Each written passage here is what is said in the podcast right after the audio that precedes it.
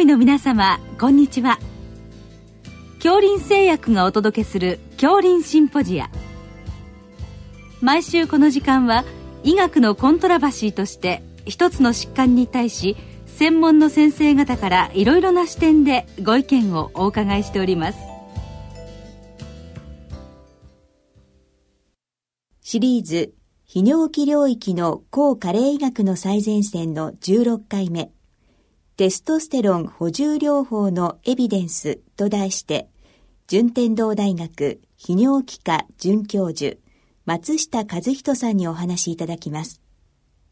聞き手は、慶應義塾大学名誉教授、斉藤育夫さんです。えー、今日はテストステロンの補充療法ということでお伺いいたします。よろしくお願いします。よろしくお願いします。えー、この、まあ、テストステロンを、まあ、使うということなんですけど、具体的にはどういう方に使っていくことになることが多いんでしょうか？えっ、ー、と、まずその、まあ、男性更年期メンズヘルス外来というところに来られる方、まあ、年齢層えー、幅広いですね。30代の方から、えー、70代、80代の方まで幅広いです。うん、で、えー、まあ、症状も様々で、うん、まあ、大きく3つの軸に分かれると思いますね。うん、まあ、えー、性機能、まあ、えー、ED という性機能の低下っていうのを、まあ、気にして来られる方もいれば、えー、最近ちょっと意欲がないんでやる気が起きない、うん、えー、仕事集中力がなかなか続かない、といったそういう、まあ、メンタル、精神的な症状を、えー、訴えてこられる方もいます。うん、まあ、うん、あとはその、やっぱり眠れない、朝早く目が覚めてしまう、あとは筋肉痛に苦しんでいる、めまい、耳鳴りに苦しんでいる、そういった体の症状を訴えてこられる方がいますので、まあ、そういった方にそういうテストステロンの治療というのを考慮します。はい。あの、今3つの、まあ、あの、大きく言って、まあ、あの、症状、訴えがあるということなんですけど、はい、まあ、そういう方、まあ、いろいろ調べて、まあ、これまでも他のクリニックなどにかかったりすることもあるでしょう。はい、で、まあ、先生のところに、まあ、いらっしゃるということは、まあ、やはり、あの、インターネットなどで調べて、もしかしたらってことなんでしょうか？はい。まあ、あの、多いのはやはり、その、メンタルクリニック診療内科で、その、例えば、うつ病でもう長年治療している、いろいろ抗うつ薬、えー、まあ、抗不安薬とかそういった投薬治療受けられていくなかなか、まあもちろん良くなる人もたくさんいますけども、うん、なかなかそれでも良くならないっていう方が、まあ例えばその家族、奥さんに、うん、まあインターネット調べてこういった男性更年期調べてみたらっていうことで、あの、来院される方が非常に多いですね。あの、そういう方に、まあ男性ホルモンも合わせて補充治療していくとすごく良くなる場合もある。ただ、男性ホルモン単独でやっぱりやるっていうよりはですね、やっぱりその、あの、メンタルの方からの投薬治療と合わせて、あの、協力して治療していくっていうのがすごくやっぱり大事ですし、男性ホルモンの投与だけでやっていても、やっぱり本当のやっぱりメンタルの症状がある場合は、そちらの治療もあの合わせてやっていかないと逆に危険な場合もありますし、うん、というところで協力してやっていっております。はい、幅広いわけですね。はい、あの、これ、まあ、総合的なもちろん診断が必要だと思いますけど、はい、この、この男性更年期に限るとやはり血液検査をするということですか、はい、はい、まずそうですね、あの血液検査、あの男性ホルモンを中心として、まあ、あのそういったホルモン検査ですね。うんえー、まあ、あとは男性ホルモンと関連していろいろ、まあ、男性だと前立腺、うん、えー、といった、まあ、そういったマーカーもありますので、うん、男性ホルモンといろいろ前立腺の問題っていうのもありますので、まあ、その辺を合わせて、まあ、血液検査をして、うん、あの、投与基準というのを症状と合わせて決定しています。はい。あの、まあ、年齢層が、まあ、幅広いけれども、はい、まあまあ、4、50代が、まあ、比較的多い多いですね。4、50代の方はやはり一番やっぱり、えー、仕事、家庭でストレスを抱えている年代かと思いますので、うん、そういったことでいろいろちょっと元気がなくなってきたんだということで受診される方が多いですね。うん、あの、その年代は生活習慣病の、まあ、えー、発も多いということですね。まさにその通りでして、やはりその、まあ、食事、運動、まあ、皆さん気をつけてらっしゃると思うんですけど、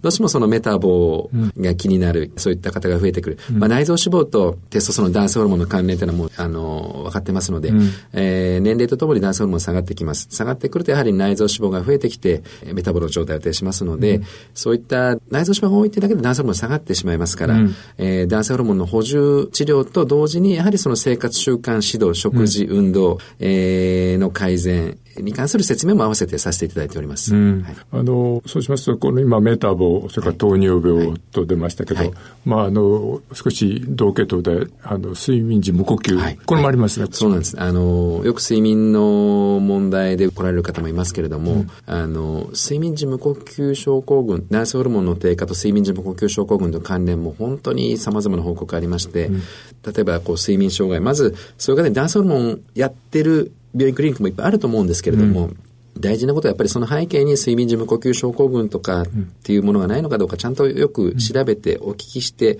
もしそういったものがあれば、ただ男性も補充するだけじゃなくて、あの、睡眠時無呼吸症候群の治療をするだけでですね、うん、あの、睡眠の質が良くなるだけで男性も上がってきたりしますので、うんうん、まあそういった指導もちゃんとよく、あの、慎重に聞いて、あの、説明していく必要があるかなと思いますね。はい。その幅広く背景からまあ捉えていくということですね。あの、今、あの、メタボ等々ありましたけど、食事もこれかなり重要大事ですね。やはりその適正体重を保つっていうのが、うん、まあいろんな、そのまあその男性更年期、えー、まあいろいろ性機能障害っていうものを訴えに来られる方もいますけども、うん、やはりその動脈硬化、まあその背景、まあいろいろ男性ホルモンの低下とかもありますけれども、その食事メタボってやっぱり大事ですので、いろんな性機能の改善、男性ホルモンを上げるっていうために食事をちゃんとこう規則正しく食生活の改善っていうのは大事かなと思いますね。うん、それから睡眠も睡眠も、ね、そうです。やっぱり、うん、夜ぐっすり眠れる人は、やっぱり夜中やっぱり男性ホルモン作られますから、うん、その睡眠が障害されると、やっぱりどうしても男性ホルモン低くなりますので、うん、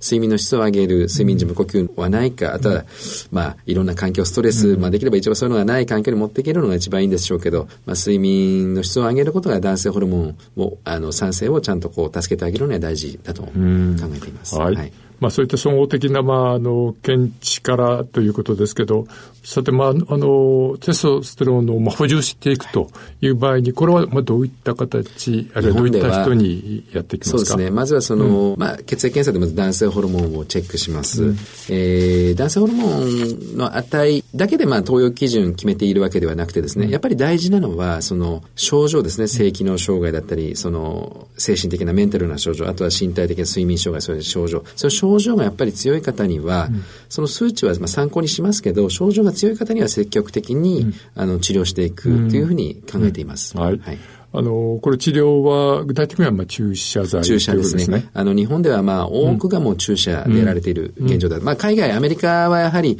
あの、塗り薬、クリーム、ジェルっていうのが多いんですけど、うん、皮膚から吸収させるものが多いんですけども、うん、日本ではもうほぼ注射がまあ、中心になっています。はい。あの、まあ、注射は、あの、まあ、何週間か置いて、何回かやってるということですか、はい、そうですね。あの、まあ、一番よくやるやり方としては、まあ、注射。大体この効果持続時間って個人差あるんですけども、大体2週間から4週間ぐらいが多いですので、うん、あの、2週間から4週間おきにで、あの、患者さんのご都合と合わせて2週間から4週間おきに、うん、まずは3回ぐらい注射、筋肉注射やってみるのがよろしいんじゃないかなと思います。うん、で、まあ、効果を見ながら、効果がある場合は継続していくし、まあ、そこで効果がなければ、えー、場合によってはその男性ホルモンはその症状と関連がないのかもしれないということで、ちょっと別のアプローチを考えていきます。うんはい、なるほどね。あの、これ注射すると、そのテストステロンは、まあ、あの、ざーっと上がっていくわけですね。そうですね。はい。注射すると、こう、うん、もう翌日ぐらいから、こう、ぐっと上がってきますので、うんうん、えー、男性ホルモンを上げることによって、そういったいろんな症状、パフォーマンス改善されるかどうかっていうのを、まあ、見ていきます。はい。あの、効果が出る人は、大体どのぐらいいるんですか？大体そうですね。まあ、あの、症状とか数値もよりますけど、大体、えー、70%ぐらいの人には効果が出るというふうに我々のデータは示しています。3割ぐらいの方は、あの、ほぼ効かない人はやっぱり3割ぐらいの方います。まあそういった方は、あの、別のアプローチ、例えば、うん、まあメンタルの症状が強い方は、例えば、えー、心療内科の先生だとか、まあメンタルクリニックの先生にちょっとご相談させていただくということもやっております。あの、まあ効果が出るまで、まあ一応3回ぐらいはそうですね。もう1回目からもうすごく元気になって調子出てくる人もいますし、うん、まあ徐々に徐々に3回目ぐらい、うん、3ヶ月ぐらいかけて改善してくる方もいます。なかなかその辺は予測することは難しいんですけれども、うん、まあやってみて、えー、見ながら、あの、判断していくというふうになりますかね。はいあの、まあ、効果が出てくると、まあ、運動もできるようになるそうなんです。あの、最初やはり多い、うんのはやはりちょっとなかなか最初は元気がない、やる気が出ない、まあ、ましてやその体を動かすこともできないっていう人は、うん、最初のきっかけとして男性ホルモンの筋肉注射をやっていただくと、うん、あの、まあ、効果ある人はもう本当に、えー、ちょっと動いてみようかな、うん、体を動かしてみようかな、うん、えー、ちょっとジム行ってみようかなって、えー、なりますので、それで少しずつでいいですから、自分でこう、ちょっと筋トレ、まあ、あの、激しくやる必要はないですね。あの、本当に1日10分でもいいので、ちょっとこう、例えばスクワットやってみる、腹筋してみる、大きい筋肉を、えー、ちょっと動かしてみる。まあ、あとは、有酸素運動ってもいきなり走れっていうことではなくてですね、やっぱり歩く時間を、まあ、あの、ある程度時間をとって、歩く時間を長く意識して歩いてみるっていうことで、その男性ホルモン、えー、上がってくると思いますね。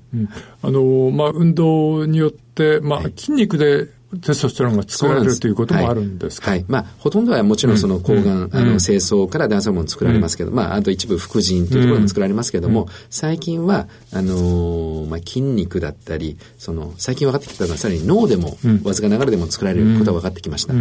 なので、その運動というのは、その、男性ホルモンを上げるにはすごく大事だということが最近言われています。ね、はい。はい。あの、今度はその、いわゆる、あの、問題点、今日補充ありますか？はい。えっ、と、まあ、10年、20年前までは、うん、あまあ今でもその、うん、医師の間では男性ホルモンの補充治療っていうのが前立腺の病気を悪化させるんではないかということを、まあ、考えている人もいます。まあ私もそういった研究していたことあるんですけども、最近はその男性ホルモンの補充治療が前立腺の病気を悪化させる前立腺がんを助長するということはまずない。その安全性は示されてきていますので、えー、前立腺がんとの関係はもう、あと前立腺肥大症との関係は心配することないと思います。まあ一方で男性ホルモンに依存しすぎて、うん、男性ホルモン濃度が高い状態がずっと続くのは、これも逆にちょっとマイナス要素がありまして、これは貧血の原因多血症っていう血が濃い状態を招きます。これはどういうことかというと、まあ、あのそれがさらに悪くなるとやっぱり血管が詰まってしまうとか、まあ、あの、日本では注射が、あの、主なところなので、それはもう我々医者側が管理してますので、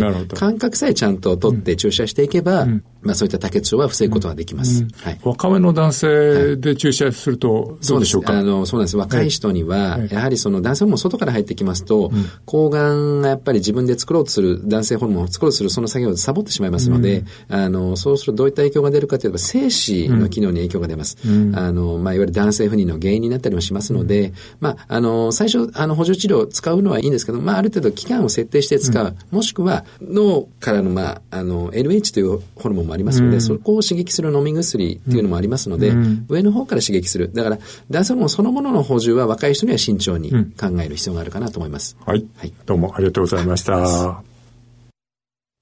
シリーズ、泌尿器領域の抗加齢医学の最前線の16回目、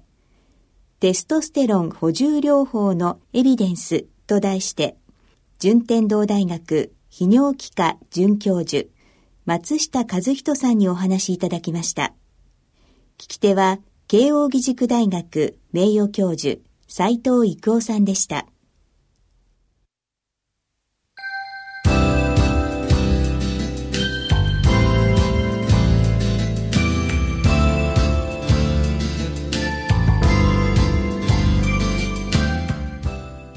それでは恐林製薬がお送りしました恐林シンポジア。来週をどうぞお楽しみに。